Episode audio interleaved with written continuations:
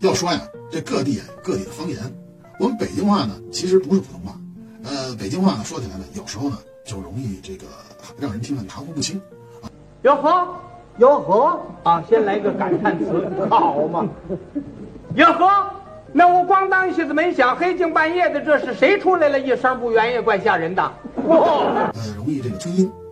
呃，有一次呢，我在上海，我和朋友约好了，呃，在周六晚上去静安中心打羽毛球。那天晚上呢，我就从宾馆出来，我就打了一辆出租车。上车之后呢，我就跟那司机说：“呃，师傅，我去静安的那体育中心。”啊，那司机说：“好的，先生。”然后呢，车子呢就飞驰在魔都的大街小巷。不一会儿呢，车子就停下了，哎，就到地儿了。这司机说：“先生，到了。”我下车之后呢，我就目送着开走的出租车，然后呢，我就回头看了一眼门口那四个大字儿“洗浴”。哎呦我去！我撤。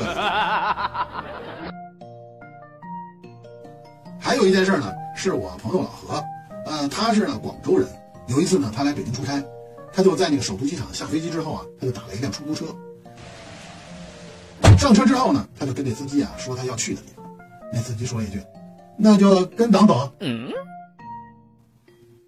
老何呢一脸懵逼，转念一想啊，听说北京的出租司机见多识广，觉悟高，特别能聊，估计是啊，这司机师傅这是给自己这个刚来北京的人啊上一堂政治课。哦吼于是呢，他随声附和了一下：“嗯嗯，跟咱走。，Great，这时呢，只见司机师傅呢把手机地图的 APP 软件给打开了，嘎，这导航也打开了。这时候呢，导航呢就开始语音播报：“现在为您开启实时导航。”啊！老何恍然大悟，原来司机刚才说的是跟导航走。